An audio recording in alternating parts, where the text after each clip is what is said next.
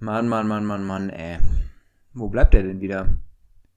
Der lässt mich wieder hier im Januar, nee, ist schon Februar, in der Kälte stehen. Ist, ist, was ist das für ein Freund? Michael, wo bleibt der denn? Vielleicht rufe ich den gleich an. Will der mich jetzt verarschen? Was ist das Felix! denn? Hallo, Micha! Felix! Hallo! Was ist das? Felix, das ist ein Traktor. Wie ein Traktor. Das ist der gute Laune-Traktor von Norbert Röttgen. Den habe ich mir Du- ausgeliehen. Für unsere Bist du Folge jetzt- heute.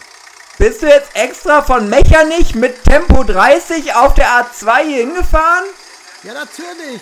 Ich hab ich, ich, ich bring gute Laune mit. Der ganze Anhänger ist voll mit guten Gags. Die kann ich gebrauchen. Aber hast du damit eine Umweltplakette? Felix, ich verstehe dich nicht. Ja, lass uns lieber, lass uns stehen bleiben. Wir, wir bleiben stehen, wir fangen mal mit der Folge an. Okay. Ganz ehrlich, jetzt muss ich aufpassen, dass die Worte nicht zu doll werden. Ganz ehrlich, jetzt muss ich aufpassen, dass die Worte nicht zu doll werden.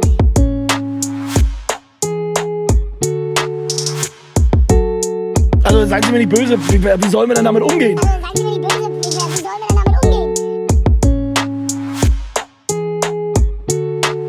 bin keine Aktiengesellschaft. Wir kämpfen um jede müde Mark. Ich bin keine Aktiengesellschaft, wir kämpfen um jede müde Mark.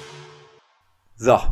Jetzt sind wir endlich ins äh, Warme gegangen. Der Michael hat mich lange genug draußen stehen lassen.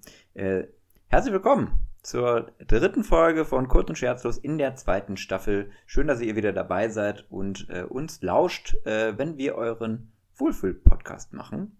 Ähm, und der Michael hat uns Kakao geholt äh, mit ein paar Marshmallows, die machen wir uns jetzt da rein äh, und setzen uns jetzt mal für gut eine Stunde hier hin und reden über eure Wohlfühlthemen.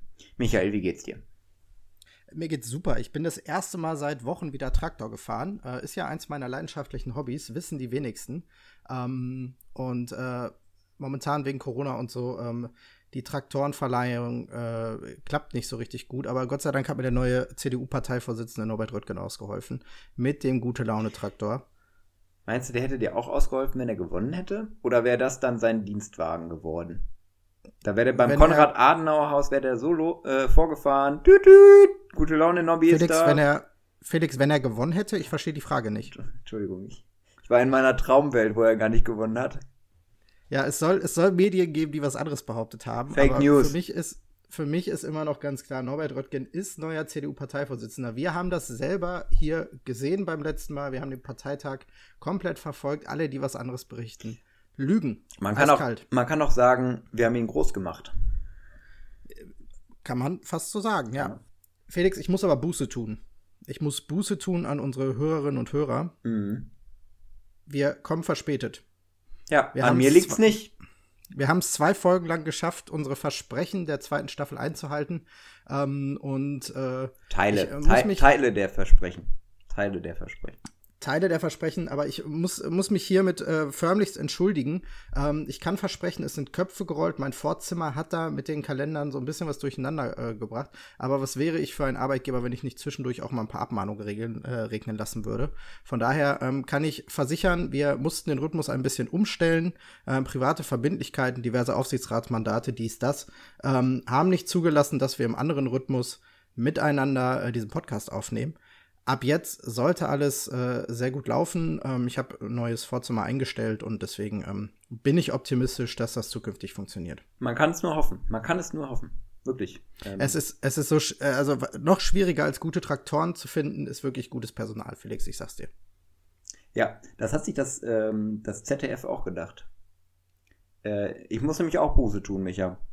Ähm, ich war kurz davor, unser gemeinsames Projekt äh, aufzugeben, ähm, um und das als Karrieresprungbrett zu nehmen. Ich habe geguckt, ob das Fernsehen was für mich ist. Ich weiß, Felix, ich weiß. Und? Hast du es gesehen? Würd, würdest du sagen, Ich hab's. bin ich ein Mann hab's fürs gesehen, Fernsehen? Felix. Oder? Ich wollte eigentlich, ich wollte ehrlich gesagt nicht drüber sprechen heute, aber weil du das, es war natürlich klar, dass du das hier so anteaserst, weil man muss ja leider auch sagen, ähm, war schon, war schon okay auch. ähm, Aber gut, auf der anderen. Seite muss man sagen, ich habe Werbung für uns gemacht. Ja, also zur Erklärung ähm, für diejenigen, die äh, nicht dabei sein konnten, ähm, weil sie vielleicht auf der Pro-7-Taste eingeschlafen sind. Äh, Felix war im Fernsehen, hat eine Veranstaltung moderiert, ähm, eine hochklassig besetzte Veranstaltung, live ausgestrahlt in die weite Welt. Zwei Tage, richtig gut und wie sich das für eine gute Morningshow gehört, auch mit der entsprechenden Tasse, mit einer Kurz- und Scherzlos-Tasse im Bild. Ähm, fand ich super, dass das Produktionsteam da gar nicht drauf geachtet hat. Das war eine Anforderung. Die haben gesagt, du kommst hier nur rein, wenn du auch Werbung machst für dein ähm, Produkt für Kurz- und Scherzlos. Was ich schade finde, ähm, es gibt ja eine goldene Regel, die wir uns bisher immer äh, gesetzt haben oder wir nach außen propagiert haben, nämlich, dass wir beim Thema Podcast bleiben, weil wir keine Fernsehgesichter haben. Ich bin enttäuscht, dass ausgerechnet du derjenige bist, der das widerlegt. Ähm, Wer hätte gut, das gedacht? Wer hätte das gedacht?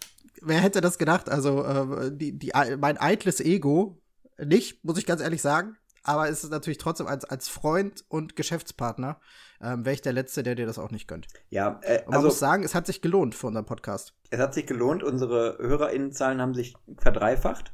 Kann man, glaube ich, ganz äh, nüchtern feststellen. Das, das letzte, was so gestiegen ist wie äh, unsere HörerInnenzahlen, sind die GameStop-Aktien. Und übrigens, Felix, GameStop-Aktien. Ich möchte nicht zu viel verraten, aber in der letzten Folge haben wir über das Thema Aktien gesprochen. War so ein kleiner Nebensatz. Als wir über Friedrich Merz gesprochen haben, ich blende den Satz hier einmal ganz kurz ein. Ganz ehrlich, Felix, in unserer Gesellschaft muss niemand arm sein. Die Leute müssen nur einfach rechtzeitig in Aktien investieren. Und danach sind die GameStop- äh, GameStop-Aktien hochgegangen. Das ist sowieso, wir sind Vorreiter. Wir haben da beim letzten Mal auch schon drüber geredet, glaube ich. War es letztes Mal oder vorletztes Mal, als wir über den Witzeklau und den Gagklau geredet haben. Jetzt Inception. Wir haben den Gagklau des Gagklaus. Wer die aktuellste Folge äh, Gemischtes Hack gehört hat, wird hören, wie Felix Lobrecht einen Witz macht, den vorher Tommy Schmidt in der Vorbesprechung gemacht hat. Und das bezeichnet Tommy Schmidt dann in der Folge als Gagklau. Aber dieser Ausdruck, da haben wir ein Patent drauf, nachdem wir darüber geregelt haben. Also hat Tommy einen Gagklau vom Gagklau gemacht. Mein Kopf ist so eben ich darf, ich darf natürlich Tommy sagen. Ich darf Tommy sagen, klar. Ja klar, unter, unter Podcast-Partnern sind wir beim kollegialen Du. Außerdem ist es, es ist jetzt auch, ihr seid ja auch quasi Fernsehkollegen schon jetzt, ne? Tommy Schmidt kriegt jetzt eine eigene Sendung bei ZDF Neo. Ja gut, aber der ist nur Sparte, der ist nur Sparte. Ja, noch, noch, Ich noch. bin Hauptprogramm. Ich bin Hauptprogramm. Ach, Felix. So, ich muss mich übrigens auch. Tut mir ich leid. Muss, ich muss mich ein zweites Mal entschuldigen. Ähm, es könnte sein, dass ich im Laufe dieser Sendung ein bisschen betrunken werde. Ich habe mir nämlich ein Bier gerade zu dieser Folge aufgemacht und während ich es aufgemacht habe, festgestellt, dass ich heute noch fast gar nichts gegessen habe. Wer äh, mich kennt und weiß, dass meine Körpergröße ungefähr 1,24 Meter beträgt, weiß, dass das im Zusammenhang mit wenig. Essen keine gute Grundlage ist. Ich bin gespannt. Ich hoffe, du bleibst wenigstens sitzen. So. Ähm, aber wo wir gerade beim Thema äh, Nachrichten waren, vielleicht machen wir das ähm, jetzt als erstes, weil schon ein Thema, was mich dann auch äh, beschäftigt hat. Was sind eigentlich deine großen Vorbilder, Felix, wenn du jetzt vor der Kamera stehst, ähm, mehr schlecht als, re äh, sch- schlecht als recht ähm, dir da einen zusammenhaspelst und ähm, versuchst möglichst authentisch, klar und trotzdem lustig ähm, die aktuellste Nachrichtenlage äh, rüberzubringen. Und deswegen würde ich gerne mit dir einfach direkt einfach einsteigen. Äh, locker flockig mit der ersten Kategorie. Die kurzen drei. Und ich würde einfach kurz, kurz einfach nur reingeworfen wissen, wer sind eigentlich die drei coolsten NachrichtensprecherInnen? Die coolsten Nachrichtensprecherin, okay. Na, hau mal die drei raus. Komm, Alle, mach mal alle, richtig alle kurz, drei kurz. hintereinander. Alle drei hintereinander. Okay, äh, alle drei zusammen. Äh, Linda Zerwakis auf jeden Fall. Richtig, äh, richtig tolle Nachrichtensprecherin. Äh, natürlich Katja Burkhardt. Also Punkt 12 für mich sowieso investigatives Nachrichtenmagazin. Magazin. Und keiner macht das so süß wie Katja Burkhardt. Und ach komm, wenn wir bei Privatfernsehen sind, Peter Klöppel. Niemand hat so sympathisch und äh, äh, so wundervoll den 11. September moderiert wie Peter Klöppel. Deswegen ähm, nehmen wir den auch noch dazu. Kurz überlegt, ob ich jetzt sagen soll, goldener Moment der TV-Geschichte, aber nein. Gott, ganz schlimm. Also für Ähm, eine, für eine Fake-Veranstaltung insgesamt war das schon äh, solide wegmoderiert. Wow. Das ist ein richtiges Gag-Feuerwerk auf jeden Fall, was du auf dem Traktor mitgebracht hast. Ach Mann. Ja, ich, ich merke, ich bin auf jeden Fall ein Kind des öffentlich-rechtlichen Rundfunks. Ähm, ich habe, das ist Thorsten Schröder. Den unterschätzen im Vergleich zu Ingo Zapparoni ganz schön viele. Thorsten Schröder ist ein Iron Man. Ja, war schon auf Hawaii. Äh, Dunja Hayali habe ich natürlich. wer, wer, kennt nicht die gute alte äh, Nachrichtensprecher-Qualität? Äh, Menschen, die auf Hawaii gewesen nee, nee, sind. Nee, nee, nee, nee, nee, der hat den Iron Man auf Hawaii gemacht. Ja, zum Iron Man, ja, ich habe das schon verstanden, aber als Kompetenz zu sagen, so, der war schon auf Hawaii. Weil der, gut, weil der ein guter Typ Kontext, ist. Felix, Kontext. Ja, weil der cool ist. So, das ist sorry. ein Grund dafür, warum der cool ist. Ich habe dich ausgerechnet bei der wunderbaren Dunja Hayali. Äh, ja, Dunja Hayali, ähm, nicht nur eine gute Nachrichtensprecherin, sondern auch einfach stabil äh, bei allem, was passiert. Ähm, da hat ein oder andere Sharepick bei Twitter oder Instagram ist vielleicht ein bisschen drüber, äh, wenn sie von äh, Luft und Liebe redet, aber ja, sei geschenkt, äh, ist eine gute Kollegin. Kann man ja auch so sagen, jetzt nachdem ich da einmal vor der Kamera gestanden habe. Und dritte Person ist Judith Rakers. Ja, zack, erste Zack. Kategorie weg. So, Zehn haben wir das Pflicht, vorbei. Pflichtprogramm Felix, da war jetzt aber niemand aus dem WDR dabei. Nee, aus Gründen. Wieso? Ja, ich weiß auch nicht. Ich glaube, wir müssen grundsätzlich nicht mehr drüber reden, ähm, über die Show Die letzte Instanz. Äh, wir sind nämlich dann auch ein bisschen late to the party, äh, wenn wir hier veröffentlichen. Dann haben wahrscheinlich alle schon drüber geredet. Dann gab es schon mindestens 20 Talkrunden bei Clubhouse. Ähm, von daher ist alles gesagt auch von allen außer uns. Clubhouse streichen. Ich würde aber gerne äh, mit dir so ein bisschen ausgehend davon nochmal über Mickey Beisenherz reden. Okay. Oh oh, du guckst den, mich schon so an, Felix. Den vergessen ja viele. Ähm, Mickey Beisenherz saß auch in der, äh, in der Runde ähm, die letzte Instanz und in, der, in dem ganzen Diskurs, den ich da jetzt auch so zu mitbekommen habe, bezogen sich die Kritiken eher auch nochmal so auf ähm, Janine Kunze und Jürgen Milski, weil die sind schließlich dumm. wow. Dann auf Thomas Gottschalk, weil das ist die Personifizierung eines alten weißen Mannes und der hat mit Blackfacing was gemacht. Und Mickey Beisenherz äh, kommt irgendwie ganz gut weg. Äh, dann hat er eine Sache bei Twitter geschrieben und dann war wieder gut. Und dann habe ich so gedacht, Moment, das hast du vor zwei Wochen auch schon mal gemacht, Mickey. Weil Mickey Beisenherz mir zwei Wochen vorher schon mal ähm, aufgefallen ist, negativ in der Twitter-Bubble. Gut, das sei äh, mal zur Einschränkung gesagt. Ähm, weil er einen Witz, Witzemacher verteidigt hat, der ähm, Wortspielchen mit Auschwitz gemacht hat. Ähm, und hat gesagt, ja, ja, muss man ja im Kontext sehen. Nee, Mickey, Witze, die was mit Auschwitz zu tun haben, sind nie lustig. So, und dann hat er auch, ähm, da gab es ja auch Beef in der Twitter-Bubble und dann haben Leute ihm erklärt, warum das scheiße ist und dann hat er auch nur gesagt, alle klar, hab verstanden, sorry, mein Fehler. Ja, und dann äh, zwei Wochen später, letzte Instanz, gut, war die Wiederholung, kann man zu seiner Ehrenrettung sagen, aber dann im Prinzip der gleiche Move, zwei Tage der, den Shitstorm abgewartet und dann eine kurze Twitter-Nachricht, Hätte auch in 140 und nicht in 280 Zeichen gepasst. Und dann war wieder gut. Und dann hat er wieder sein Saubermann-Image. Ich. Mm, mm, nee, da, so leicht lasse ich den jetzt nicht rauskommen. Er hat ein bisschen was von Sonneborn. Aber das ist nochmal eine neue Baustelle. Ja, das wäre auf jeden Fall eine ziemlich große Baustelle. Ähm, ja. Ich äh, finde, ich, äh, eine Kritik äh, kann ich auch nicht äh, unausgesprochen lassen. Also ich finde grundsätzlich Jürgen Milski und äh, Janine Kunze erstmal pauschal als dumm zu bezeichnen, nur weil sie gegebenenfalls äh, ja, ja, gewisse das, Klischeebilder erfüllen. Ähm, aber genau das meinte ich ja. Also weil das ist so dieses, ähm, dieses öffentliche Bild. Ähm, Jürgen Milski und ähm, Janine Kunze, ja, ja, der eine war bei äh, Big Brother, die andere hat bei Hausmeister Krause mitgespielt. Die sind dumm, in Anführungszeichen. Das war jetzt nicht das, was ich meine, sondern das ist so, wie die Debatte geführt wurde. Ja, also ich äh, habe da, ähm, also ich verstehe grundsätzlich die äh, komplette Kritik an, äh, an dieser Sendung, äh, die letzte Instanz, äh, äh, katastrophale Folge, das gesamte Konzept ähm, auch so zu besetzen. Da sehe ich die Kritik aber tatsächlich noch mal eher auch beim Produzententeam und beim Moderator Steffen Alaschka, der an der Stelle für mich viel zu gering wegkommt, weil ähm, er Erfinder dieser Sendung und dieses Sendungskonzeptes ist. Ähm, und nicht halt nur doch, jemand, dass er von der- RTL kommt. Äh, auch das finde ich eine Pauschalisierung, die ähm, billig ist, die mindestens so billig ist wie äh, die pau pauschalisierten Meinungen äh, der anwesenden äh, ModeratorInnen. RTL ist Ähm, manchmal Antifa.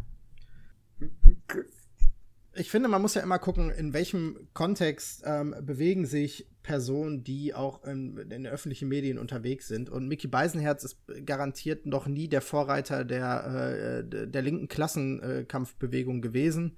Ähm, ich will ihn jetzt auch nicht unnötig in Schutz nehmen. Ähm, ich finde ihn da jetzt aber rauszuziehen und äh, nochmal gesondert an den Pranger zu stellen, ähm, ist schwierig, weil er halt, glaube ich, auch einfach ähm, einen Teil unserer Gesellschaft repräsentiert, der sich, glaube ich, schon Mühe gibt, mit der Zeit zu gehen und auch auf gesellschaftliche Veränderungen eben auch einzugehen. Also es gibt ja andere in der Branche, die einfach platt ihr äh, äh, Humorkonzept ähm, der letzten 20 Jahre eben auch so durchziehen. Ähm, dazu würde ich ihn jetzt nicht zählen.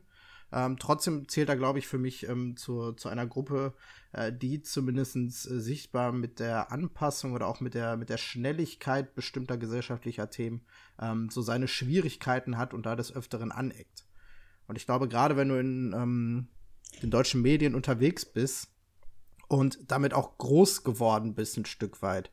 Also auch da, ohne Thomas Gottschalk in Schutz nehmen zu wollen, ähm, sein äh, seine, sein Zitat von wegen so, ja, ich habe auch mal Blackfacing gemacht und weiß seitdem, wie sich Schwarze fühlen, ist natürlich äh, st- strunzdumm und komplett ignorant ähm, gegenüber dem Problem der, der schwarzen Community. Ähm, ich unterstelle ihm aber keine, keine Absicht damit, sondern ich glaube, das ist einfach wirklich die Lebensrealität und die Bubble, in der die Menschen letztendlich sich auch bewegen.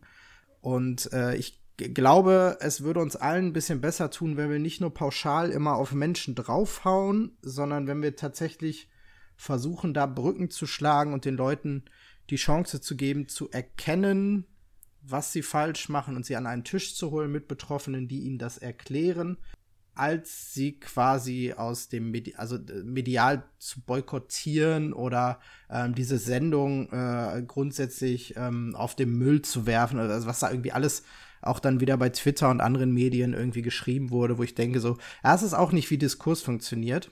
Und wenn man zumindest eins geschafft hat, äh, diese Sendung eins geschafft hat, dann ist es ähm, das Thema Antiziganismus ähm, zumindest noch mal auch in die, in die Medien zu spülen was ja vielleicht der Debatte insgesamt helfen könnte.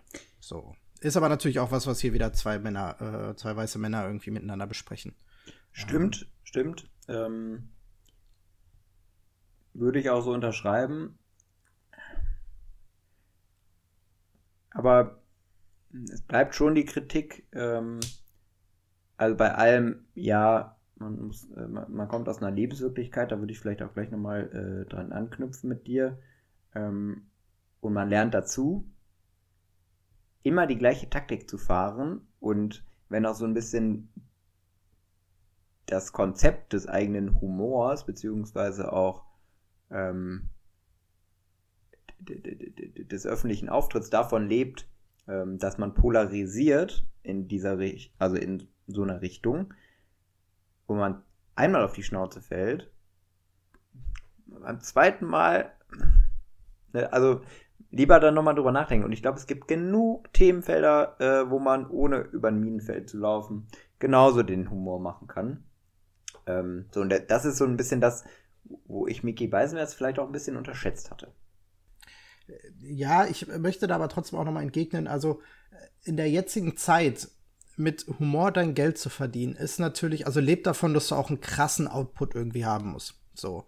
Ähm, nehmen wir zum Beispiel mal irgendwie äh, ein äh, El Hotzo oder ein Aurel Merz, ähm, die bei äh, Twitter und bei Instagram pro Tag irgendwie zehn Punchlines raushauen, wo du denkst so, ey, Alter, jeder davon ist eigentlich Internetgold. Ähm, und zehn davon pro Tag irgendwie hinzukriegen, ähm, ist, ist schon krass. Und die bedienen ja nun mal schon eher eine äh, linksorientierte äh, irgendwie Bubble ähm, mit ihrem Humor ähm, die ganz zielgerichtet in die Richtung geht. Während, ich sag mal, Mickey Beisenherz jetzt eher so ein Vertreter der gesellschaftlichen Mitte ist.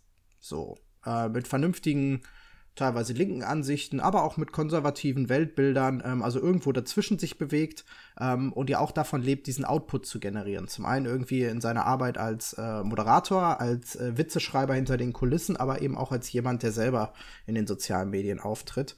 Ähm, und dass du da zwangsweise, gerade wenn du dich in der, in der, in der gesellschaftlichen Mitte irgendwie bewegst, Ausschläge in beide Richtungen. Also der kriegt ja auch genug Shitstorms von rechts. So. Ähm, und ich glaube, also dazu verlangen, so lernfähig zu sein, dass du äh, nicht ständig irgendwie in, in das Minenfeld kommst, wenn er denselben Witz immer wieder machen würde. Oder einfach das nicht reflektiert und sagt so, äh, ja, ist mir scheißegal, was er sagt, Humor darf alles äh, und Satire darf alles, wie das andere tun. Martin Äh.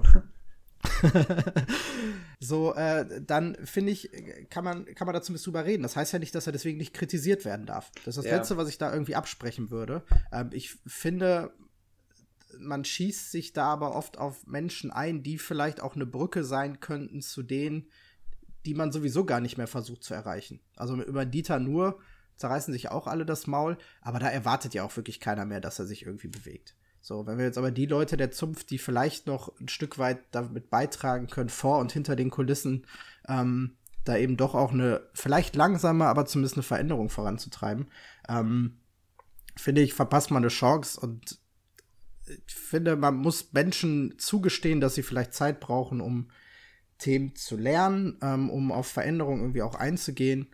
Und ähm, trotzdem muss, muss man es kritisieren, aber eben in, immer in einem Ton, dass man äh, äh, gemeinsam hinterher dann irgendwie auch dazu beiträgt, ähm, eine Situation zu verbessern und nicht einfach nur auf jemanden draufzuhauen, der sowieso schon aufs Maul bekommen hat und alle treten noch mal nach. So. Ja, ich glaube, er konnte froh sein, dass äh, Jürgen Milski und äh, Janine Kunze mit ihm in der Sendung waren. Weil die beiden schon eher den Hate abgekriegt haben, muss man sagen. Thomas Gottschalk hat kein Twitter mehr, da hat er Glück gehabt. Wenn der wüsste, Wenn der wüsste, dass, äh, dass die Sendung überhaupt ausgestrahlt wurde. äh, wobei es auch witzig ist, wo Thomas Gottschalk plötzlich, also ich meine, der war ja jahrelang irgendwo in Malibu verschwunden. Und außer Wetten, das hat man ihn nirgendwo gesehen. Ist ja, in Baden-Baden ist langweilig. Baden-Baden Der ist ist langweilig. plötzlich in allen möglichen komischen Sendungsformaten. Aber was heißt Ähm, komisch?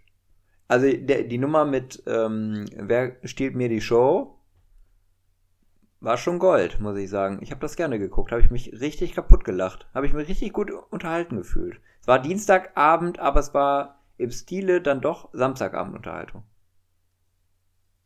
Okay. Ja, ging an mir vorbei. Oh, okay. Lineares Fernsehen halt, ne? Ist lineares Fernsehen, lineares Privatfernsehen. Hey, Ich du hast ja auch gerade nur- Peter Klöppel und Katja Burkhardt genannt. Abgesehen von Tatort, äh, äh, Ferdinand von Schirach-Verfilmung und natürlich alle Filme mit, alle Filme mit Lars Eidinger. Ähm, ansonsten äh, gucke ich mir im linearen Fernsehen nichts an. Du bist aber schon ganz schön beschäftigt, oder? Ich bin ganz schön beschäftigt, ja. Also mit allen Wiederholungen, äh, wo Lars Eidinger äh, mitspielt, ähm, kann ich mir schon, also Ich glaube, ist das eine, ist, vier, ist, ist eine 40-Stunden-Woche. zu viel Nische jetzt gerade schon. Zu Schlecht bezahlte 40-Stunden-Woche, sag ich dir. Zu viel Nische. Gut, Felix, ähm, wollen wir vielleicht äh, ein bisschen was für unsere äh, Musiknische tun? Ähm, sollen wir eine unserer Playlists füllen und in eine kurze Pause danach gehen? Okay. Du hast offensichtlich Okay. noch was mit mir zu klären hinter den Kulissen. Okay. Naja, vor allem haben wir einfach schon äh, ein Drittel unserer Sendungsfolge äh, erreicht. Ups. Ups. Ähm, deswegen äh, such dir mal eine Playlist aus. Äh, wir nehmen die Antifa jetzt, komm. Wir nehmen die, wir fangen direkt mal mit Antifa an. Dann verrat uns doch mal deinen ersten Song, Felix. Ich hätte Jessin mit Abendland Felix, in der Unplugged-Version. Felix, ich will dir nicht zu nahe treten, aber du weißt schon, dass ich Jessin Abendland schon auf der Playlist habe. Ach, fuck. Echt? Aber nicht in der Unplugged-Version, oder? Ja, das wäre doof, das wäre doof. Dann, äh, äh, dann, Warte, ich, guck- ich, guck- ich, guck- ich guck noch mal eben nach. Warte kurz. ja, dann sage ich dir währenddessen Ich bin mal mir den ziemlich zweiten sicher, Song. dass ich den. Ich bin mir ziemlich sicher, dass ich den in der ersten Staffel äh, auf die. Auf die. äh, Sag mal den anderen Song. Ich. Ähm, Ich habe zu dem Song gestern geweint. Als ich Zu Yes in Abendland? Ja. In der Unplugged-Version ist ja schon ganz schön. Geht der ans Herz. Okay, ich habe auf jeden Fall äh, no bin ich sicher, dass ich den schon auf die Playlist getan habe, weil es ein guter Song ist. Ich habe nur gute äh, Songs auf die als Playlist. zweites äh, No Passaran von äh, Malele Elevé, äh, Swiss und den anderen, äh, ZSK, Juju Rogers und S-Rap. Ähm, und wenn du mir Mhm. jetzt sagst, dass du auf jeden Fall Jessin mit Abendland schon drauf hast, dann nehme Ja, ich. ist, ist drauf, Felix. Tut mir leid. Fuck, fuck, fuck, fuck, fuck. Spricht nicht für mich jetzt, ne? Nee, es spricht nicht für eine gute Vorbereitung, mein Lieber. Ja, äh, Und ich auch nicht dafür, dass du unsere Antifa-Playlist regelmäßig hörst, die bisher unsere meisten Abonnenten hat. Ja, äh, dann nehme ich Public Enemy und äh, Fight the Power. Okay. Guck mal, immer, immer im Plan, Plan C in der Tasche. Gut, äh, für die Antifa-Playlist äh, hätte ich Haftbefehl, Hafti, Baba Haft, äh, Depression im Ghetto.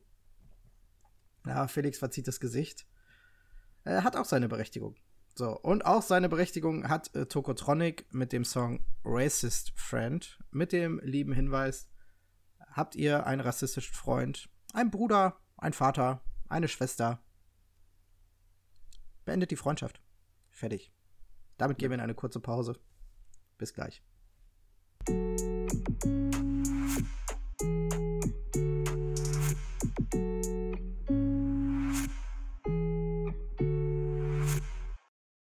Achtung, Triggerwarnung.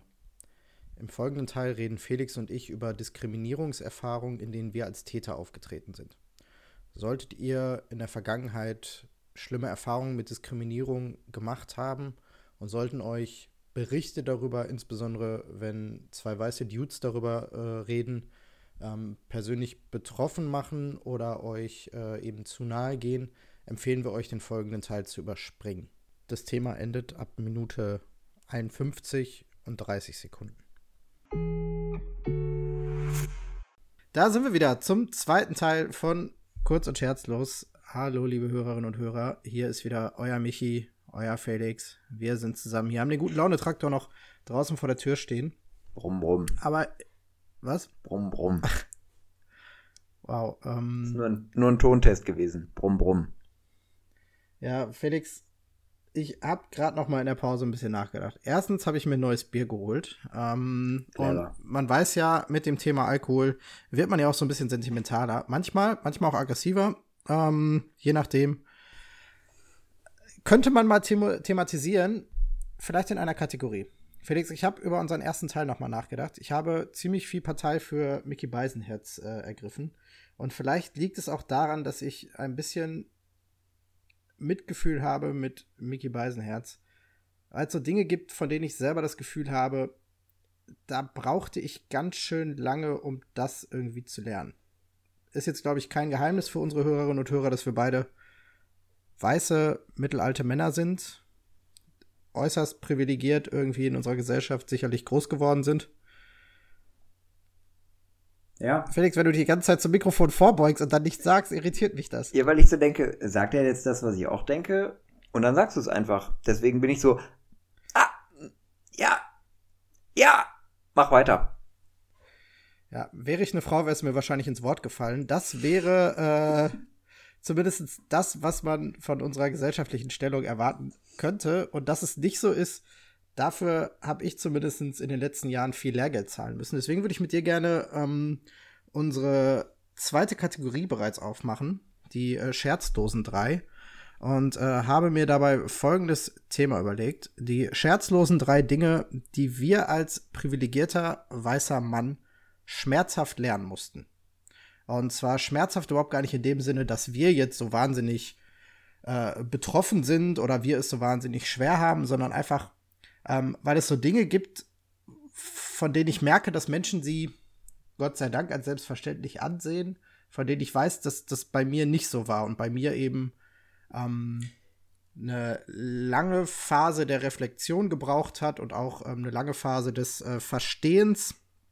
Und ähm, ich würde mit dir gerne mal darüber sprechen, was so bei dir und bei mir so drei Themen gewesen sind, wo wir vielleicht ein bisschen später als andere ähm, oder eben auch irgendwie sehr schmerzhaft erst gelernt haben, Diskriminierung oder Benachteiligung anderer oder Form der Kommunikation ähm, eben zu erlernen auf Kosten anderer, ähm, die für uns nicht selbstverständlich war. Also bevor wir anfangen, du meinst sowas wie letzte Folge, als du mich äh, live vor unseren Hörerinnen und Hörern darauf hingewiesen hast, äh, dass Verhütung und die Finanzierung und so weiter und so fort, alle was, alles was mit Verhütung zu tun hat, bei den Frauen liegt. Ähm, beziehungsweise also, ne, auf rationaler Ebene wusste ich das, aber so nochmal ein bisschen gepiekst hat. Ähm, ich würde sogar noch ein bisschen schmerzhafter. Ja, da äh, diesmal machen. Mir, mir, würden noch schmerzhaftere Sachen einfallen, das ist gut. Also nicht Felix, gut, das ist nicht gut. Aber ja, mir fallen Sachen ein. Möchtest du starten, Felix? Komm. Ähm, ich fange mal mit einer Sache an, ähm, die vielleicht ein relativ. Nee, ist kein sachter Einstieg. Das ist auch schon eine Untertreibung. Naja, auf jeden Fall. Die gut, Man merkt, es wird schwierig. Die gut informierten äh, Hörerinnen und Hörer von äh, Kurz und Scherzlos wissen, ich habe in meiner Jugend Leistungssport gemacht und war dementsprechend, äh, weil das in meiner Bubble damals auch irgendwie so ein, so ein Ding war, auch sehr auf Gewicht und so Äußerlichkeiten, was so äh, Bauchmuskeln und keine Ahnung was aussah. Ich war einfach latent dickenfeindlich, muss ich sagen. Ähm, und dieses, also ich hatte lange Zeit irgendwie so ein ganz komisches Bild und richtig Vorurteile bei Leuten, die so obviously unsportlich waren oder auch dick. Ähm, bis ich dann irgendwie, also ich will jetzt nicht, ich will jetzt kein Alter sagen oder so, aber irgendwann habe ich gesagt, Alter, was bist du eigentlich für ein Arschloch auf gut Deutsch, äh, dass du sowas denkst, weil das, was du da machst, das ist äh, erstens eine total privilegierte Situation, dass du überhaupt die Möglichkeit hast, so Sport zu machen, wie du es machst, und zweitens will das auch nicht jeder. Und das ist auch nicht darum, das, worum es geht. So, aber bis ich das gecheckt habe, hat es auf jeden Fall mindestens mal 16 Jahre meines Lebens gedauert.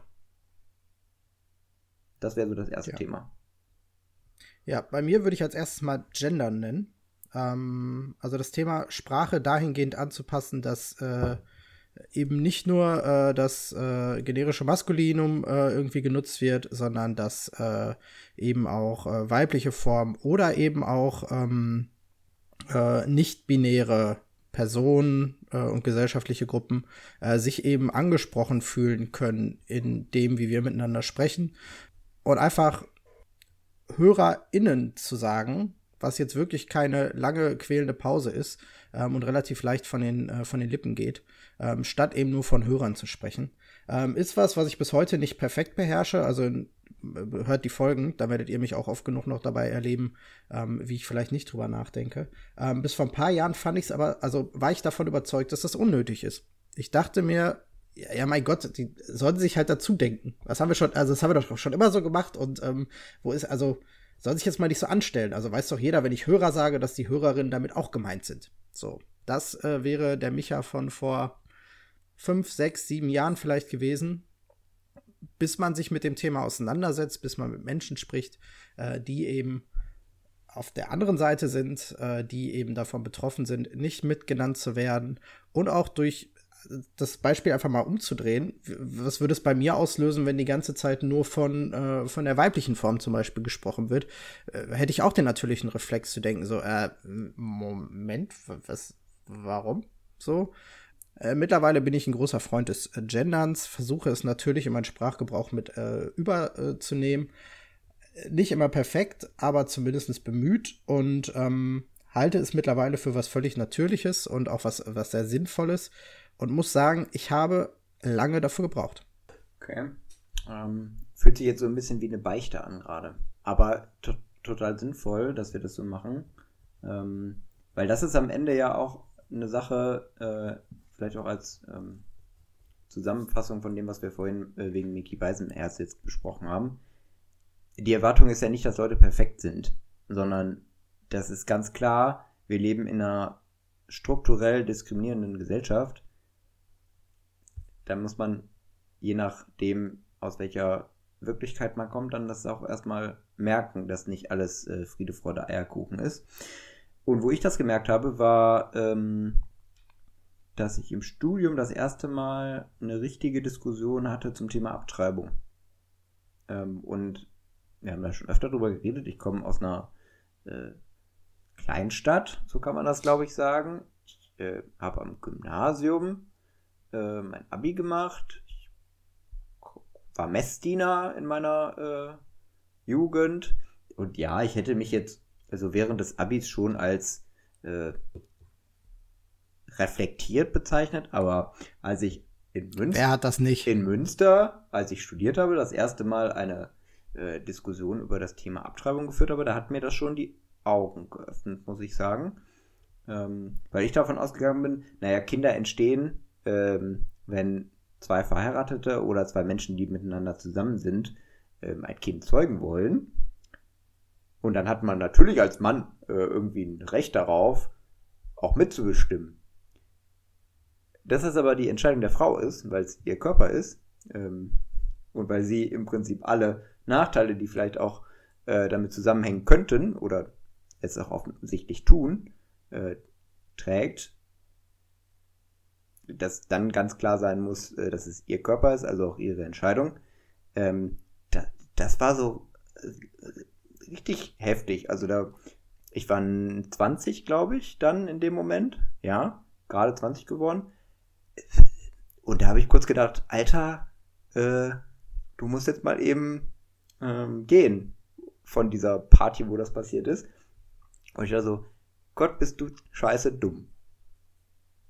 Und ich glaube, das, das ist auch ein vollkommen, vollkommen äh, legitimer Punkt, ähm, dass man das denkt. Das Wichtige ist halt, sich nicht dafür zu, sch also ja, gut, gibt Situationen, wo man sich dafür schämen sollte. Ähm, aber in dem Moment habe ich so gedacht, okay, das hat jetzt gerade dein Leben verändert und zwar äh, zum Positiven, dass du das weißt.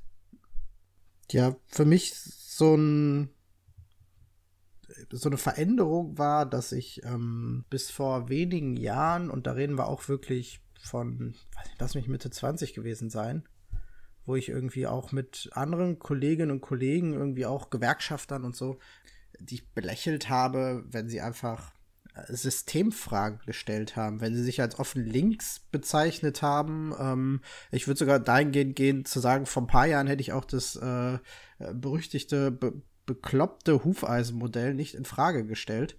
Für mich war lange Zeit der Kapitalismus und unser System irgendwie unantastbar, weil ich bin Ende der 80er geboren. Ich bin irgendwie groß geworden in einer Zeit, in der der Kapitalismus das siegreiche System zweier vorherrschenden Systeme gewesen ist und sich danach ja auch so richtig schön der Neoliberalismus irgendwie entfesselt hat und irgendwie äh, Menschen, der, alles, unser System als der große Erfolg verkauft wurde. Du bist mit Und Gerhard lässt man- Schröder groß geworden. Ich bin mit Gerhard Schröder äh, äh, groß geworden und ähm, ohne dass ich das irgendwie hätte ehrlicherweise reflektieren können, aber äh, Agenda 2010 hielt ich nicht immer für ein Schimpfwort. Es gab sogar Zeiten in meiner Jugend, wo ich äh, die FDP nicht unsympathisch fand. Das sind äh, bittere Zugeständnisse.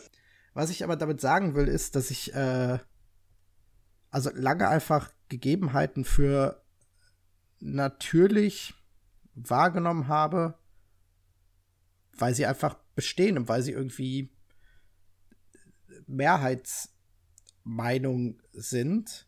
Und die Vorstellung, dass äh, sich Gesellschaften, dass Kulturen, dass ähm, äh, Systeme sich verändern können und dass man diesen, diese Veränderungen eben auch mit bewirken kann. Ähm, den, das habe ich sehr spät erst gehabt und ähm, konnte mich auch deswegen sehr spät erst so richtig da reindenken und habe bei manchen Dingen auch heute immer noch meine Probleme.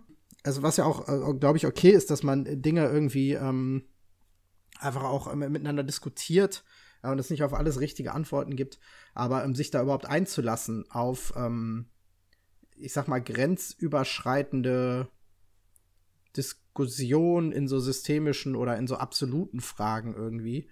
Ähm, das äh, war etwas, was äh, bei mir erst äh, relativ spät kam. Ja. Ich- Was mir gerade so ein bisschen in, im Kopf kommt, ist, ähm,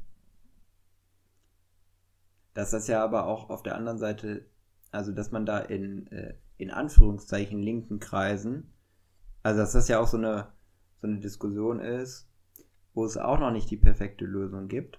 Also es gibt Menschen, die sind ein bisschen weiter in ihrer Entwicklung, beziehungsweise die sind reflektierter vielleicht auch von Natur aus, man weiß es nicht.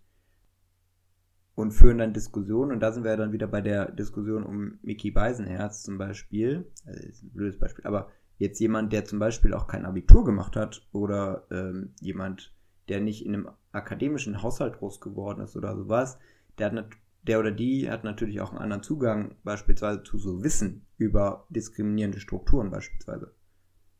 Ähm, und ich glaube, da müssen wir auch selbstreflektiert über die Selbstreflexion sein äh, in unseren Diskursen und nicht jemanden shamen, der oder die vielleicht ähm, dann noch nicht so weit ist. Weißt du, das kam mir gerade so ein bisschen in den Kopf. Weil ja, Ja, Christian, Lindner, Christian Lindner ist erstmal ein, ein schöner Posterboy. So, und ähm, wenn jemand, der nicht unbedingt weiß, was gesamtwirtschaftlich oder mit Blick auf seine oder ihre individuelle Lebenssituation die wirtschaftspolitischen Vorschläge der FDP für Auswirkungen hätten, dann kann man ihn oder sie ja nicht direkt dafür ne, blamen, sondern ich glaube, da müsst- das ist auch ein bisschen der Punkt vielleicht, wo die Leute vorsichtig sein müssen. Ja, wo ich mö- möchte da jetzt aber auch nicht das so darstellen, als wäre, also möchte ich jetzt sagen, so, es sind, also ich habe da eine Veränderung in mir durchgemacht und das ist jetzt auch die einzig richtige. Genau. Die müssen irgendwie alle machen. Ja. So, ähm, also es müssen, ich erwarte nicht, dass alle irgendwie äh, ein linkes gesellschaftliches äh, Bild, Weltbild haben. Ich erwarte nicht, dass alle die Systemfrage zum Kapitalismus stellen. Ich finde es auch legitim, wenn Menschen sich damit auseinandersetzen ähm, und sagen so, oh, Neoliberalismus finde ich ganz gut. So, dann haben wir da einen Dissens, über den kann man streiten, ähm, über den müssen wir in der Demokratie auch einfach streiten können ähm, und vielleicht trotzdem akzeptieren, dass Menschen andere Meinung haben, solange sie nicht in die Würde anderer irgendwie eingreifen. So.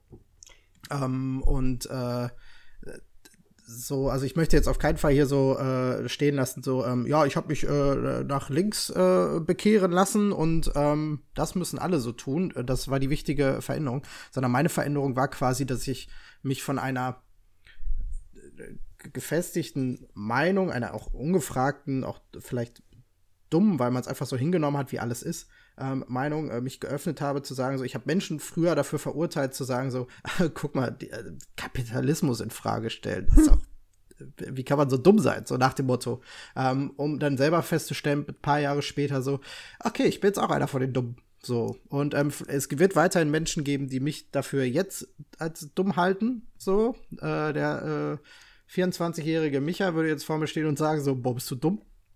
Äh, aber äh, Dinge da eben auch selbst zuzulassen, dass man äh, sie reflektiert und eben Menschen nicht dafür zu verurteilen, weil sie äh, bestimmte Anschauungen haben. Und ich glaube, das ist kein, keine zwingende Frage von, von Bildungszugang oder von Zugang zu Wissen, sondern einfach zu akzeptieren, es gibt Menschen, die haben eine andere äh, Lebensauffassung oder eine andere ähm, Wertevorstellung. Wie gesagt, solange sie nicht direkt in die Würde ähm, und ähm, äh, in, die, in die Lebensgefährdung äh, von Gruppen oder Menschen eingreift, ähm, finde ich, äh, kann man das zugestehen, ohne dass vielleicht alle dieselbe Meinung haben müssen. Ja. Wir kommen in Deep Talk. Finde ich gut. Ja. Finde ich gut. Aber ich Ja, würde noch, ich würde noch mal meinen dritten Punkt machen. Mach mal schnell, sonst haben wir die Sendungszeit gleich hier äh, aufgebraucht. Okay. Ähm, also eine Sache, wo ich sagen muss, da bin ich eher zuerst popkulturell geprägt worden. Also über Musik und keine Ahnung was, als über Verständnis, was es eigentlich bedeutet, äh, sind Nazis. Also, dass Nazis scheiße sind, äh, ich glaube, das lernt man. Das haben uns die Ärzte gesagt. Das, das haben uns spätestens die Ärzte gesagt und also ich war in meiner Jugend schon ein großer Ärzte-Fan. Ähm, so, aber Nazis raus irgendwie auf dem Konzert brüllen ist das eine. Am Ende aber verstehen, pass auf, du, äh, Felix, als äh, Meerbuscher Junge, äh, der auf ein Gymnasium geht, der kann ganz normal im Dunkeln äh, oder tagsüber durch die Stadt laufen und braucht keine Angst haben äh, dass irgendwas passiert oder dass zu Hause irgendwas passiert. Ähm, andere Leute in dieser Gesellschaft können das nicht, weil sie äh, konkret in ihrem Lebensalltag bedroht sind. Und das ist das größte Problem an Nazis, dass sie Menschen töten wollen. Ähm, das war mir auch nicht an, von Anfang an klar. So, ich, da mussten schon auch Dinge passieren und ich musste mich mit äh, Themen auseinandersetzen. Ähm, jetzt auch nicht mit 25 oder so, sondern auch ein bisschen früher, aber ähm, also ich sag mal, den, den, äh, den Wechsel da zu schaffen von so einem popkulturellen Antifaschismus zu einem ernst gemeinten und einem lebensnahen Antifaschismus war schon auch ein Wechsel. Ja, habe ich genauso durchlebt. Äh, ich glaube, es hätte auch vielleicht nur ein paar andere äh, Weichen in meinem Leben gebraucht, ähm, dass ich vielleicht nicht auch irgendwie in eine ganz andere Ecke irgendwie unterwegs wäre. Eine Sache, für die ich mich äh, im Nachhinein wirklich schäme und die, also da reden wir auch nicht mehr irgendwie darüber, dass das äh, was ist, was man irgendwie als Meinung haben kann oder nicht. Ähm, aber ich erinnere mich noch sehr gut äh, an so die Zeit des Abiturs und ähm, das eben auf dem äh, Oberstufenschulhof äh, gab es äh, äh, ein schwules Pärchen. So, äh, zwei junge Männer, die offen da irgendwie zu einer Zeit, als, ja, ist auch schon wieder ein dummer Satz. Also ne, Schwulsein besteht oder Homosexualität besteht ja jetzt nicht irgendwie erst seit seit ein paar Jahren. Ähm, aber ich sag mal so, äh, in, in, den Medien und so war das, war das Bild von äh, homosexuellen Menschen, irgendwie der Zugang über sozialen Medien bestand noch nicht. Ähm, es war noch nicht so etwas, mit dem man tagtäglich so viel konfrontiert wurde, ähm, wie das vielleicht heute der Fall ist. Und, ähm, oder wie ich es heute in meiner Bubble eben auch als natürlich wahrnehme. Und äh, jedenfalls war da dieses schwule Pärchen, das sich dann eben auch im Schulhof geküsst hat. Und ich weiß noch, und es äh, beschämt, das irgendwie auch sagen zu müssen, ähm, dass ich wirklich dachte so, boah, das war schon auch ein bisschen eklig, ne? Also, wenn die schwul sind, ist es ja, das sollen sie ja machen, aber müssen sie sich jetzt hier irgendwie küssen? So, das ist ja, sieht ja, ja komisch aus. Und das ist natürlich total dumm und total diskriminierend und äh, also, das haben wir nicht mitbekommen, aber sie werden auch anderen Ressentiments irgendwie äh, ausgesetzt gewesen sein. Äh, ich weiß, dass viele äh, äh, um mich herum auch ähnliches gesagt oder gedacht haben. Und das im Nachhinein natürlich äh, beschämend und etwas, was ich auch erst gelernt habe, dass, dass Homosexualität was völlig okay ist und normales ist. So, und dass jeder das irgendwie, äh, also seine, seine oder ihre Sexualität irgendwie ausleben soll, ähm, wie, wie er oder sie das irgendwie möchte. Und ähm, dass es nichts Unnatürliches oder Komisches ist. Und nur weil mir das vielleicht in meiner pubertären Phase des, äh, ich möchte cool sein und vielleicht auch dem ähm, eigenen Kampf äh, irgendwie äh, möglichst äh, männlich, maskulin sein zu müssen, irgendwie als Spätfolge der Pubertät, ähm, dass man sich dann solchen Gedanken irgendwie hingibt. So nach dem Motto, ah, ich muss das doof finden, weil sonst bin ich womöglich noch irgendwie selber schwul. Ähm, äh, so, so, so, so traurig das klingt und ich könnte selber darüber lachen, aber es ist halt eigentlich nicht zum Lachen, weil ähm, also, das waren halt meine Gedanken früher und das ist also, scheiße. So, und ich bin froh, dass ähm, ja, ich das äh, äh, seit langem nicht mehr denke und dass ich eben äh, Homosexualität für mich was, was völlig äh, Normales ist. So, und ähm, finde es äh, total beschämend, wenn Menschen da eben mit, mit Abscheu oder mit Abneigung oder auch mit, äh, ja, irgendwie halt dagegen halt irgendwie reagieren.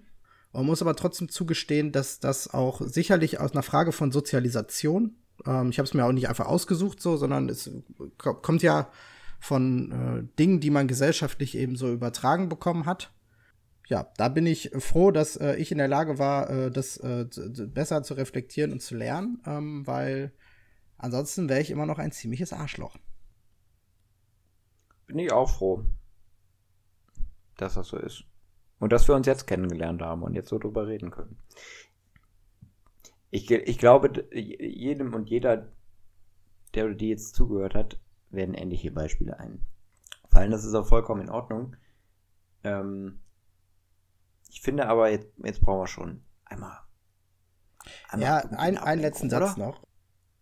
darüber zu reden ist natürlich jetzt nicht der Beichtstuhl, wo man sagen kann, so, damit sind uns jetzt alle Sünden erlassen. Ähm, und weil wir das jetzt einmal ausgesprochen haben, äh, sind wir jetzt äh, unfehlbare äh, weiße Cis-Männer, die äh, jetzt äh, frei von Fehlern sind. Äh, Im Alltag Die sind wir nämlich unabhängig davon. Oh, wow. Oh äh, ich schicke dich noch mal kurz raus zum Traktor. Äh, natürlich sind wir, also im Alltag, das ist ein Lernprozess, den, den ich immer noch habe. So, äh, so ständig begegnet man seinen eigenen Privilegien und ähm, den Diskriminierungen anderer und merkt plötzlich so, wow, okay, ich bin auch Teil dieser Diskriminierung in irgendeiner Art und Weise. Ja, warum wir das besprochen haben, ist einfach um, äh, also erstmal auch in der Vorbereitung des Selbst zu reflektieren, so, hey, boah, was bin ich eigentlich für ein ignorantes Arschloch gewesen auf Kosten anderer? Und ähm, ich finde, es ist auch okay, das einfach zu sagen, so, dass man das so. Ich finde, es ist notwendig, sich einzugestehen, dass es Strukturen gibt, die einem erstmal sowas nicht Ja. vor, ja doch auch vorleben, wenn du so möchtest, ähm, und dass man da nicht im ersten Moment was dafür kann. So, und dass dann gesamtgesellschaftliche Zusammenhänge auch in eine bestimmte Richtung wirken. Das hat ja einfach was damit zu tun, einmal nachzudenken. Und wenn dann selbst ein Bundesinnenminister das nicht versteht und sagt, Rassismus bei der Polizei kann es gar nicht geben, ist ja verboten. Ja, Dann fragt man sich schon, Brudi, ich glaube, du hast irgendwas nicht verstanden. ja, das äh, mag so sein. Felix, du wolltest überleiten. Ich merke, ich bin gerade emotional ein bisschen angefasst. Ja, das ist okay. Äh, lass uns, sollen wir die Good Times machen? Einfach um Harter Break, aber abzulenken. können- wir können es versuchen. Hart, harter Break. Ja, okay. Äh, ich mache auch einfach direkt meine Songs. Dann kannst, kannst du äh, kurz, äh, kurz durchatmen. Ähm, ich habe Jamiroquai als erstes mit äh, Virtual Insanity. Nein, Jamiroquai war nicht im Kapitol. Felix, das wollte ich gerade Er fragen. Nummer eins. ja, ich weiß. Aber die Tür wollte ich dir nicht aufmachen. Ähm, und als zweites hätte ich äh, Sixpence Non the Richer äh, mit There She Goes. Das ist eine Coverversion äh, von Ja, ist richtig Genau, schön ist gesungen. von, äh, das Original ist, glaube ich, von The, The Last, The Lace. Ähm, und ich habe in mein ganzes Leben lang gedacht, das wäre ein guter Laune-Song. Hab den auch immer angemacht, wenn ich gute Laune hatte. Hab das jetzt mal in der Vorbereitung ähm, gegoogelt. Es geht um einen Heroinrausch. Also, ist ein gute damit. Laune-Song, oder? Kommt auf die Dosis an, würde ich sagen. Ja, ich war in Berlin, merkt man vielleicht. Ähm, ich habe für die äh, Good Times äh, folgende Songs mitgebracht und ich weiß ja, Felix, du bist ein großer ESC-Fan. Du hast im letzten Mai traurig vorm Fernseher gesessen und gehofft, dass der ESC doch stattfindet. Hat er nicht. Ähm, und er hat dich um einen großartigen Act gebracht, ähm, für den ich sogar den ESC eingeschaltet hätte, der wirklich kein ausgewiesener Fan des äh, Eurovision Song Contest ist. Aber äh, Daddy Frey mit Think About Things habe ich wahrscheinlich völlig falsch ausgesprochen, aber so stelle ich mir isländische Namen vor, wäre der Kandidat gewesen ähm, für den isländischen äh, Beitrag beim ESC. Und es ist ein großartiger Song. Es ist einfach ein richtig, richtig guter Song. Und wenn mehr solcher Songs, moderne Pop, Elektro, Songs, irgendwas, was in die Zeit passt, wenn sowas mehr beim ESC gespielt werden würde, wäre ich vielleicht auch Fan. Guter Song auf jeden Fall. Think About Things. Genau. Und ansonsten habe ich noch einen Klassiker mit dabei. Sir Elton John und Kiki D. Don't Go Breaking My Heart. Der Klassiker für euch, die besten Hits von gestern und heute bei uns im Good Times Radio bei Kurz und Scherzlos. Wir machen eine kurze Pause und melden uns gleich wieder. Aber wir können nicht alle mit einem MacBook und einem Chai Latte äh, in Berlin in einem Coworking Space sitzen und die zehnte Dating-App erfinden. Die zehnte Dating-App erfinden. Verstehst du? Und die zehnte Dating-App erfinden. Verstehst du? Also Leute, ich hab Bock, was anzupacken. Ich hab Bock, die Welt zu verbessern. Aber es muss auch, irgendwann muss auch mitmachen. Ansonsten, ansonsten können wir es, ansonsten können wir es lassen. Ansonsten können wir es lassen. Verstehst du? Da scheiße ich auf die scheiß Glasfaser, scheiße ich drauf. Ich brauche Platz. Das ist doch nicht, das kann man doch verstehen, oder nicht? Also Leute, ich hab Bock, was anzupacken. Ich hab Bock, Dating-App zu finden. Gibt auch ein paar Leute, die irgendwas anfassen müssen und sich die Hände schmutzig machen. Ansonsten geht's halt nicht. Es funktioniert anders nicht. Da scheiße ich auf die scheiß Glasfaser, scheiße ich drauf. Ich brauche Dating-App. Wir brauchen 5G, brauchen wir. Für die Entwicklung der Dating-App brauchen wir 5G. Aber wir können nicht alle mit einem MacBook und einem Chai Latte Dating-App erfinden. Ey Leute, hört euch doch mal selber, da muss man sich, hört man sich also selber zu? So. It's the final countdown. Äh, wir sind wieder zurück aus der letzten Pause und ich kriege übrigens äh, öfter mal das Feedback, Michael, dass wir viel zu viel darüber reden, dass wir Pausen machen. Also, dass ungefähr von einer Stunde, die wir uns vorgenommen haben, schon vier Minuten draufgehen in, in Ein- und Ausleitungen von Pausen. Ähm, und allein, dass wir drüber reden, finde ich jetzt hat schon wieder ein bisschen Zeit weggenommen. Liebe Grüße an alle, die uns das gefeedbackt haben. Aber Felix, ich äh, wollte mit dir doch darüber reden. Ähm, in den Pausen habe ich immer die besten Ideen. Zum Beispiel hätte ich, ähm, ich würde mit dir gerne eine App programmieren. Vielleicht eine elfte Dating-App. Boah, ja, das, das wäre super. Aber äh, ich würde, dir- würde das äh, gerne mit dir nochmal besprechen, wenn ich dir den nächsten Chai Latte mitbringe. Ähm, den Typ, den wir da gerade eingespielt haben, guckt ihn euch an. Das ist der neue Ronny, der Kranführer. Wirklich. Der regt sich so geil auf. Ähm, es ist der Hammer. Und es ist nicht mal gescriptet, weil es ist nämlich NDR. Genau, die Dann, Script. kann, das, dann, dann Die- muss es Real Talk sein. Und beim öffentlich-rechtlichen Rundfunk kann man sicher sein, die Script nichts, einfach weil sie gar nicht wissen, wie das geht. So. Ähm, technisch sind sie noch gar nicht so Sonst weit. wäre das mit der letzten Instanz nämlich auch nicht passiert. das stimmt. ja, das kommt, Oder auf, doch? das kommt davon, wenn man festangestellte RedakteurInnen hat. Ähm, könnte im privaten Rundfunk so nicht passieren. Wow. Systemkritik am deutschen Fernsehen. Ähm, Felix, aber wo wir gerade bei Apps sind, ich, äh, ich bin, heute ist der Tag der Beichte. Ich habe was richtig Dummes gemacht bei Instagram und ich, ich muss mit irgendwem darüber reden. Und ich finde hier unser kleines anonymes Format, wo ja niemand zuhört, ist genau einfach das Richtige dafür. Naja, wir haben jetzt, wir haben jetzt gerade die 2000er Marke geknackt. Ich sag jetzt nicht, ob mit Blick auf eine Folge oder mit Blick auf alle Folgen. Aber Womit du es eigentlich das ist schon, schon eine große Community. Also gehört schon was dazu, jetzt die Beichte abzulegen. Aber was, was hast du denn? Felix, Du ich, siehst auch ganz, ganz, ganz, ganz, ganz blass aus auf einmal. Felix, ähm, ich weiß nicht, wie es dir bei Instagram geht. Vielleicht äh, liegt es an meinem Nutzungsverhalten, aber ähm, kriegst du manchmal auch bei Instagram so Nachrichten? Nachrichten von, von fremden Seiten und äh, so Freundschaftseinladungen von Profilen, wo du denkst, hallo? Ja, ich bin meistens in Gruppen. Genau, du kriegst Gruppeneinladung. Ähm, und da wirst du dann, äh, Instagram zeigt dir dann an, so, ähm, ja, möchtest du diese Einladung annehmen oder möchtest du das nicht tun? Alter, das, das, das fühlt sich jetzt gerade schon richtig eklig an, wenn du so einleitest. Und ich weiß nicht, wie du dich dann immer verhältst. Es gab eine lange Zeit, auch das ist ja ein Lernprozess, ähm, den man sich stellen muss. Lange Zeit habe ich das immer ignoriert. Habe immer gedacht so, ah, pass auf, also was meine Traumfrau mir jetzt hier bei Instagram schreibt, ist natürlich möglich, ähm, weil ich ein sehr, sehr tolles Instagram-Profil habe. Ähm, muss attraktiv wirken auf äh, die Damen- und Männerwelt da draußen. Ähm, aber trotzdem fand ich es irgendwie komisch, dass gerade Frauen aus dem Ausland ähm, mich dann in irgendwelche Gruppen einladen. Und warum in Gruppen? So. Ähm, und habe das lange Zeit ignoriert. Und irgendwann war ich abends mal so in einer Mut, wo ich dachte so, ach, warum eigentlich? Man sollte allen Menschen da draußen eine Chance geben. Ähm, wenn sie die große Liebe suchen, warum sollten sie die bei mir nicht finden?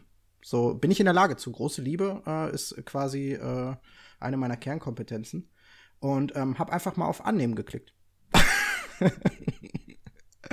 und Mit, Moment, mit dem, mit dem Profil von Kurz und Scherzlos, oder? nee, nee, schon mit meinem Privatprofil. Und habe dann gesehen, ich bewege mich in einer Gruppe mit anderen Menschen und eben dieser Person, die da geschrieben hat, sehr netter Text, hat mich äh, verleitet auf andere Seiten und habe geantwortet. ich habe einfach in diese Gruppe Ha- Nachrichten Hallo, ich bin der. Micha. Ja, und ich dachte mir so, ach ja, ist bestimmt ganz witzig, auch für die anderen, die vielleicht auch in der Gruppe sind, und habe das auch noch mehrmals getan. Und erste schockierende Erfahrung, weswegen ich sagen würde, macht's bitte nicht nach. Ähm, es gab nie eine Antwort. Ich habe nie eine Antwort darauf bekommen. Ich bin am Boden zerstört. Ich habe mir wirklich viel Mühe gegeben. Ähm, Das ist wirklich das Schlimmste, Das ist- wenn man keine Antwort bekommt. Du wirst einfach direkt geghostet. Ähm, das, ist, das ist der eine Schicksalsschlag. Und worüber ich natürlich im Vorfeld nicht nachgedacht habe, seitdem explodieren die Anfragen. Ich krieg seitdem, also ich, wahrscheinlich bin ich da irgendwie von irgendeinem Bot registriert als, guck mal, der Idiot klickt auf Annehmen, dem schicken wir jetzt alles. Und ich, ich habe so viele Anfragen jeden Tag, Felix. Es waren vorher immer pro Tag, weiß ich nicht, zwei, drei. Es, es sind äh, 10 bis 20, die ich jeden Tag bekomme. Es ist, Echt? ja, Das Phänomen kenne ich nur. Ich hatte das letztens, ähm, weil ich in der Insta-Story eines Influencers aufgetaucht bin. Weil ich war nicht mal, ich war in einer Situation mal nicht der Scherzlose. Ich kenne einen Influencer. Und ich habe ähm, auf seine Insta-Story mit einem Meme geantwortet, woraufhin er unseren Chatverlauf in seine Insta-Story gepackt hat, mit einer Verlinkung auf mich. Ich habe an dem Tag 20 Anfragen bekommen, mir zu folgen, weil ich bin ja ein privater Account. Habe ich natürlich nicht angenommen, aber da dachte ich, so sieht es aus, famous zu sein. Vielleicht Und so weit sind wir noch da, wirklich davon entfernt. Ja, vielleicht hätten die äh, sogar geantwortet. Man muss halt ganz klar sagen, ich bin geghostet worden von Bots. Und das ist wirklich eine Erfahrung. Ich würde dich gerne in den Arm nehmen jetzt. ja, gu- ok- ja, bitte. Komm mal. Sollen wir, sollen wir deshalb kurz mal die Set-Times machen, bevor wir es vergessen? Ja, und können wir uns dabei in den Arm nehmen vielleicht? Ja. Komm, ich Komm mal, mach, ein hier. Ich mach dir gleich noch einen zweiten Kakao. Ich mach dir gleich noch Ah, einen zweiten Kakao. Oh, du riechst gut, Felix. Mhm. Hast du, hast du ein Parfum drauf? Ja, Welches? Calvin Klein. Oh, das ist ja wie für mich gemacht. Gut, bevor das hier noch weiter abdriftet. Ähm, Set Times. Ähm, unser Baby, ich, äh, ich habe eine Beichte abzugeben. Ich habe letzte Woche ähm, die mal ganz unironisch äh, auf einer langen Autofahrt gehört im Dunkeln. Ähm, und ja, Ist doof, dass es noch Sie- keine sie erfüllt ihren Zweck. Augen gibt, ne? sie, äh, sie erfüllt ihren Zweck. Ähm, insofern äh, ist der Druck auf jeden Fall hoch, dass da nur gute Songs draufkommen. Ähm, posit nicht positive Songs, aber gute Songs. Ähm, insofern, was hast du dabei? Felix, ich habe äh, wieder zwei wunderbare Songs für unsere Playlist mitgebracht. Zum einen ähm, von der Band The Cinematic Orchestra, den Song Build a Home.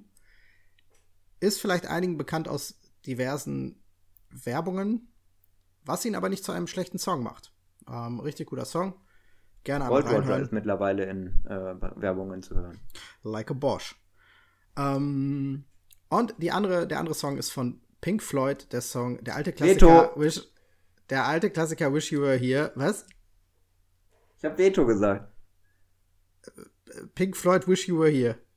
Legst ist du Veto mich- ein? Also, Pink Floyd ist für mich ein rotes Tuch. Okay, erklär mir ganz kurz, was Veto bedeutet. Für die, die heute zum ersten Mal reinhören. Ja, Soll es ja Leute sein. geben? Ähm, äh, sowohl Micha als auch ich haben ähm, die Möglichkeit, bei den Playlists ein Veto einzulegen. Das heißt, die Songs kommen dann nicht auf die Playlist. Ähm, einmal haben wir die Möglichkeit, im Nachhinein ähm, Vet Vet Vetos einzulegen. Veti. Also eins. Veti. Ve- Veti, ein, ein Veto, mehrere Veti. Äh, also wer, Wie selbstverständlich du den aufnimmst. Ja, ja, klar, Veti. Ja, wenn der Micha das sagt, dann muss das schon stimmen. Gut, also, ähm, ich kann auf jeden Fall Nein sagen, äh, wenn Micha äh, Songs sagt. Das kann ich pro Staffel zweimal machen. Einmal kann ich das sogar, wenn er es live macht, ansonsten nur mit einer Woche Verzögerung. Ähm, und bei Pink Floyd bin ich direkter versucht äh, zu sagen Nein, auf keinen Fall, ähm, weil ich bin nicht beim Abstempeln oder so, aber Roger Waters ist ein alter Antisemit. Liebe Grüße. Okay, ja, dann Wir sind schon spät dran, das würde jetzt zu weit führen. damit, ja, ich, ich muss damit auch gerade erstmal irgendwie, ich muss das sacken lassen, dass einer meiner Songs nicht den Weg auf die Playlist findet. Auf der anderen Seite kannst du jetzt richtig frei drehen. Gut, ich würde das erstmal so stehen lassen. Ähm, Felix, was hast du denn für zwei Songs mitgebracht? Ich habe einmal Coldplay mit Yellow und hoffe, dass du mir dafür jetzt nicht die gelbe. Jetzt, jetzt gerade habe ich Panik, dass du mir die gelbe Karte zeigst. Wow. Ähm, weil Yellow, haha. lustig. Ja. Ah, und ich habe äh, William Fitzsimmons mit Passion Play. Okay. Der hört sich ekliger an, als er eigentlich ist. Was Passion hört sich Play. eklig an? William Passion Fitzsimmons? Play. Nee, Passion Play. Ah, ist egal, komm. Mhm. Es sind beides gute Songs, äh, die werden euch in eurer äh, sentimentalen äh, Januarstimmung auf jeden Fall gute Dienste erweisen. Ja, ich bin auf jeden Fall jetzt ein bisschen traurig, weil nur einer meiner Songs das auf die Liste geschafft hat. Muss man da das, muss man da das äh, Werk nicht vom Künstler trennen, Felix? Wäre eine Frage, die wir diskutieren könnten. Haben, Haben wir leider keine mal. Zeit mehr für. Haben, Haben wir wir schon mal, schon mal. in einer Folge mit einem Gast, einer Gästin, mit äh, Sophie in der letzten Folge der Staffel 1, haben wir auch über das Thema äh, Werk, KünstlerInnen und äh, gegebenenfalls äh, schwierige Hintergründe zu den KünstlerInnen ähm, geführt. Bitte tren- trennt das Werk vom Künstler. Ich bin privat viel schlimmer. Privat sind wir noch viel schlimmer. Ja, ein Ja, Zitat von äh, KZ. Mit guten Rap-Zitaten kennen wir uns aus. Auch nachzuhören in Folge 1 von Staffel 2. Ähm, Von äh, Machiavelli. und ich würde sagen, Felix, jetzt, besser wird's nicht mehr. Ähm, ich habe noch, ich hab noch so ungefähr 5 Liter Benzin äh, im, im Traktor. Vielleicht dampfen wir jetzt einfach ab. Ja. Bevor, Gut. bevor wir Äh, gehen, ähm, Wir fahren in den Sonnenuntergang. ganz romantisch, nehmen uns noch mal in den Arm. Und äh, während wir das tun, ihr da draußen, liked uns doch einfach mal auf all unseren Profilen. Instagram, Telegram, Facebook. Abonniert uns bei Spotify. Ähm, werdet unser Fan. Nimmt unsere Playlist, teilt uns in die Welt da draußen. Wir leben von eurem Feedback, von euren Likes. Ähm, wir haben sonst nichts. So, Noch. ja. Noch. Wir leben noch von eurem Feedback und euren Likes. Wir könnten auch schon von anderen Sachen, nämlich von Geld leben. Wenn wir endlich Geld dafür bekommen würden, äh, dass wir die inoffiziellen Gagschreiber vom äh, Neo-Magazin Royal sind. Insofern liebe Grüße an das Redaktionsteam. Ähm, nehmt doch einfach mal Kontakt auf. Ihr könnt uns bei Instagram schreiben. Äh, wir antworten auch auf jeden Fall. Micha hat das vorhin erzählt. Äh, er antwortet sogar. Ich, ich nehme alle Anfragen an, keine Sorge. So, und damit ähm, habt gute zwei Wochen. In 14 Tagen sehen wir uns und hören wir uns wieder. Macht's gut, bleibt Mutmaßlich. gesund. Tschö.